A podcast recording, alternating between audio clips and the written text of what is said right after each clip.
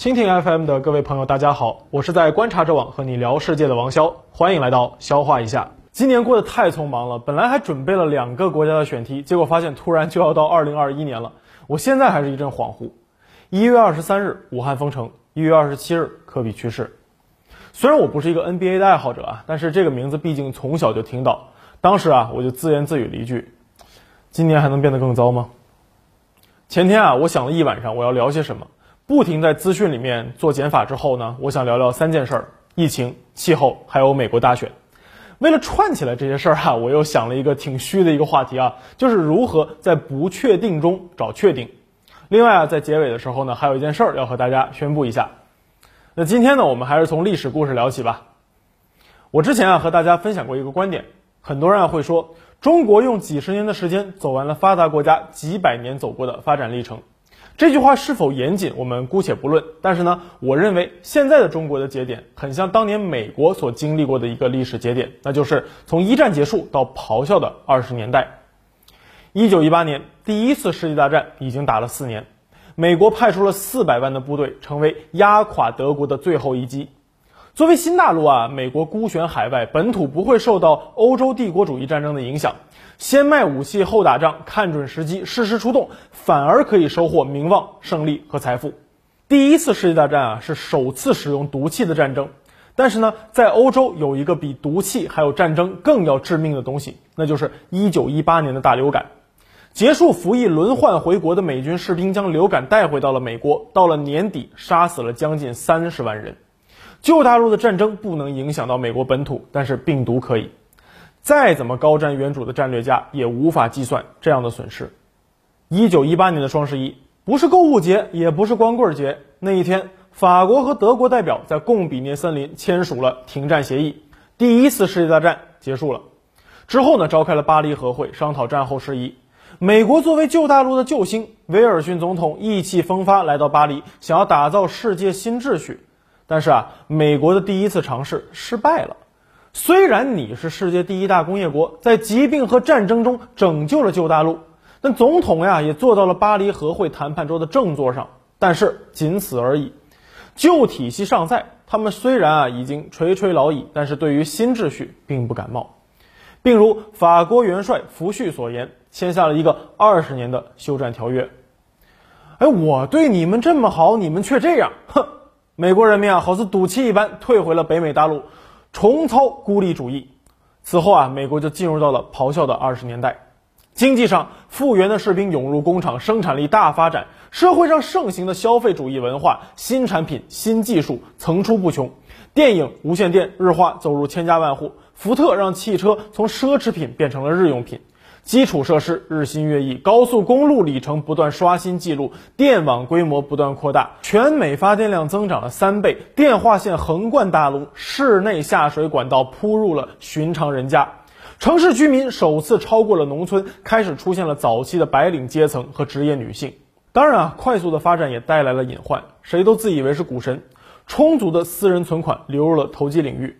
无数地方政府怀揣着未来将会受益这一美好的设想，进行大量的投资，最后呢深陷债务困局，经济突飞猛进，人们的思想啊也在剧烈的变化，人们反感移民，通过了移民法案，限制华人、印巴裔还有东南亚的移民，在选举利益和极端的道德感召下，又通过了禁酒令，结果啊反而创造了庞大的黑社会群体。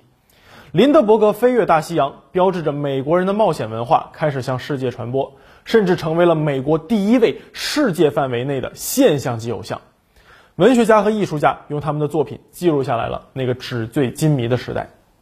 二零二零年，一场疫情重新开始塑造这个世界。我们是第一个受到冲击的国家，虽然我们没有孤悬海外，但是我们积极应战，也成为第一个脱身的国家。在一定程度控制住了国内疫情之后呢，我们向世界各国派出了医疗队，捐赠了物资。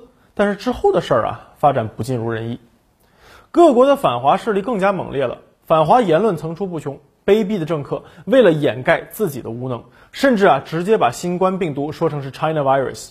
现在还有谁记得中国帮助过世界吗？中国希望和世界一起抗疫，旧秩序们并不在乎抗议，他们只在乎甩锅。不看国外的烦心事了。当国内疫情基本控制住以后，我们也拉开了一场大建设的序幕。四月，国家正式官宣了新基建，涵盖三大方面、七大领域。截止十月，中国累计开通 5G 基站超过了七十万座，终端连接数超过了一点八亿个。国家电网开发的智慧车联网平台已经接入了充电桩超过一百零三万个。推进智能制造、柔性定制，全国范围内 5G 加工业互联网建设项目超过了一千一百个。工业互联网可以让同一条生产线上一个小时生产手机，下一个小时生产冰箱。5G 网络连接下偏远地区也有机会得到一流三甲医院的专家远程诊疗和指导。来自贫困山区的农家借助顺畅的直播和通达的物流，把绿色食品卖向了全国。十九届五中全会提出了要加快构建以国内大循环为主体、国内国际双循环相互促进的新发展格局。我们也进入到了二十一世纪的二十年代，那这会不会是属于我们的咆哮的二十年代呢？疫情让很多大国措手不及，不过长期发展带来的社会积累足以让他们应付疫情。可那些小国呢？他们已经无力招架疫情，但另外一场灾难又在不断的冲击着他们，那就是气候变化。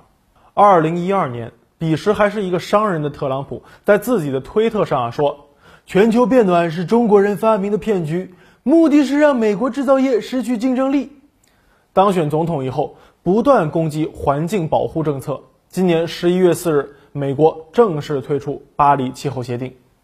特朗普认为全球变暖是骗局，但问题就是，二零二零年的高温可以排到史上前三，高温天气加剧了飓风的破坏力。劳拉过境多米尼加，一百一十万人断电，一百五十六万人断水。埃塔过后，危地马拉一百多人失踪丧生，最终导致人民上街火烧国会。很多小国的存在本就十分困难，在比较优势理论的泛滥指导下，小国最终就沦为了工具国，也就是啊，在国际经济体系中就充当一个工具角色。整个国家在世界资本眼中啊，要么你就是一个香蕉农场，要么你就是一个咖啡农场，要么就是粮仓，要么就是矿场。所以对于小国来说，他们没有 Plan B，没有出路。气候变化对于他们来说，远比病毒更加有打击，更加致命。印尼是世界主要产粮国之一，自己却面临粮食危机，每年要花三十五亿美元进口粮食，占进口额的百分之二。三月闹粮荒的时候，全国只剩下三个月的口粮。同样是年初。非洲爆发了二十年来最严重的蝗灾，到了年底又开始死灰复燃，非洲之角的粮荒危机加剧。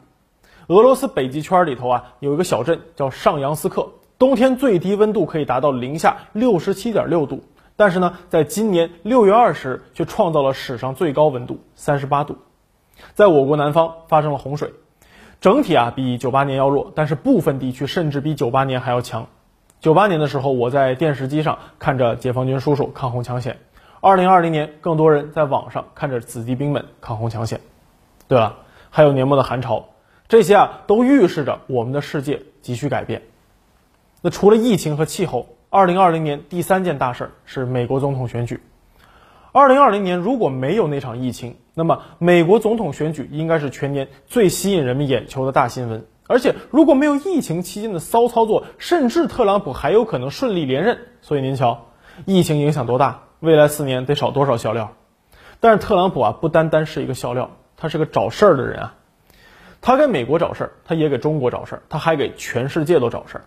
但是中国走到今天这一步，说句客观的话，还是依靠了原有的世界秩序和环境。搞乱我们不能生产，这不行；搞乱了美国和世界不买我们的产品，这也不行。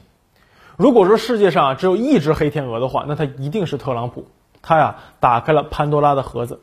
以前大家总说美国制度优越论，说美国制度保驾护航，哪怕小狗来做总统也没问题。现在看来啊，还真不如让一只小狗来做。特朗普做完，大家都知道了，美国没有笼子可以关注权力，给他四年，哪怕洪水滔天，疫情、斗争、对抗，这可能才是未来的主旋律。过去的那个世界已经过去了，世界回不来了。未来对于我们来说很困难，其实啊，对美国来说也困难，对世界来说都困难，因为这局游戏刚刚开始，谁都没玩过，是一盘新棋。今年又是一个庚子年，但是啊，这一次中国不再是棋盘，不再是棋子，而是棋手。这一次我们获得了上桌对弈的权利。二零一六年，我来到了观察者网，开始观察世界的棋局。这四年里头呢，我以各种形式参与到了国际热点事件的报道。我也会思考，我和观众到底是一种什么样的关系？虽然我们是对大家输出，但本质上我们都一样啊。我们都没有办法塑造或者左右大环境，我们只能适应大环境，然后学习如何和这个大环境共处，找到自己的一席之地。我没有什么资格去充当一个导师，我也不想搅动两极分化的舆论环境。我只想做一个和大家一起变得更强的益友，陪大家一起在未来这个充满不确定性的时代中寻找一些确定性。其实这也是我喜欢历史的原因。上大学的时候，我最喜欢的其实是罗马和爱尔兰的历史。但是呢，在激烈对抗的新闻舆论场中，甚至连讨论外国历史都会陷入到奇妙的争吵中。比如，什么罗马历史是伪造的，爱尔兰历史不如中华历史五千年那么灿烂，这是干啥呢？我只是纯粹喜欢。我喜欢历史，并不是它有多辉煌，我只想知道在千百年前那些人的生活和他们的想法。历史可以同时给我一种厚重感和年轻感，历史让我可以了解我们整个人类作为一个整体在过去的生活。但是历史也一直在告诉我们，世界的主旋律恰恰不是常态，而是变化，不断的变化，剧烈的变化。所以，通过历史学、社会学和政治学的一些基本理论，我们依旧可以尝试从纷繁的世界中去寻找到一些逻辑。我希望呢和大家分享更多天降猛男的故事，我也希望去探索更多像你我一样的李二狗的故事，有血有肉的真实。一九一八年十二月二十一日，美国地方卫生部门警告官员们说，今年最好待在自己家里，而不是通过圣诞拜访、家庭聚会和派对来表达对爸爸妈妈、哥哥姐姐和其他人的爱。当流感来到弗吉尼亚州小城罗阿诺克的时候，一名叫做 Emily 的姑娘主动参与照顾患者，他照顾过的病人啊，全部都活了下来，但是他却因为感染而离开了，三十五岁。观察者网最近采访了一位首批援鄂的护士，在去武汉之前啊，她觉得自己可能回不来了，所以呢，给爸妈、老公挨个打电话跟他们道别。除夕夜的晚上，她爸爸妈妈和小弟分坐在房间的三头，相顾无言，唉声叹气。在前线，她没有实战经验，不知道前方是生是死，防护服太闷了，有些医护人员呼吸不顺畅，直接吐在了防护服里，有的人想上厕所。但是呢，防护服一层一层脱不下来，最后呢尿在了裤子里。现在疫情控制住了，这位护士也回家了，生活回到了原来的节奏。说的奖励呢，其实都有时效性，他也赶不上。现在的工作还是会遇上不顺心的病人，该朝他嚷嚷还是得嚷嚷，这就是以前生活的节奏。其实啊，能回到节奏上也未尝不是一件好事儿。你看，每个时代都充满不确定性。虽然网上有这么多的戾气，但是呢，我愿意去找到这个时代里面的确定性。我愿意相信这个社会的底色依旧是美好的。正如今年诺贝尔文学奖得主格里克的诗所写的那样：恐惧是的，但同时，在这从暴风新生的世界中，你的内心中也会腾生奋斗之喜。最后说说我自己吧，在我毕业前呢，看到过一篇文章。核心内容就是我们应该像总统一样规划我们的职业，在学校里面呢有教授监督你，啊有分数来评价，但是进入社会以后没有这些东西催你跑了，大家都很容易陷入茫然。总统每届四年会制定一个纲领，每个人啊也应该给自己制定一个任期和希望实现的事情。所以啊，我来到观察者网时，我给自己定了一个四年的目标，想着啊自己一定要做到国际新闻组的首编。而现在这样的结果和我当时想的不一样，但是呢，也是意外之喜。我很高兴自己这四年拼尽全力。特朗普赢的那年啊，我来到这里。今年特朗普的一届任期结束了，我的一届任期也结束了。现在呢，我给自己立了一个新的目标。下面我打算离开观察者网，去探索生活和事业中其他的可能性了。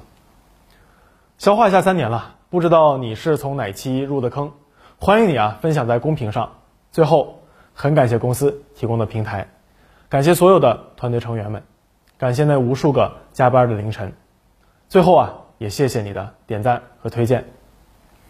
您瞧，又三点了，熬了一年的大夜啊，我要先休个长假了。之后我们江湖再见。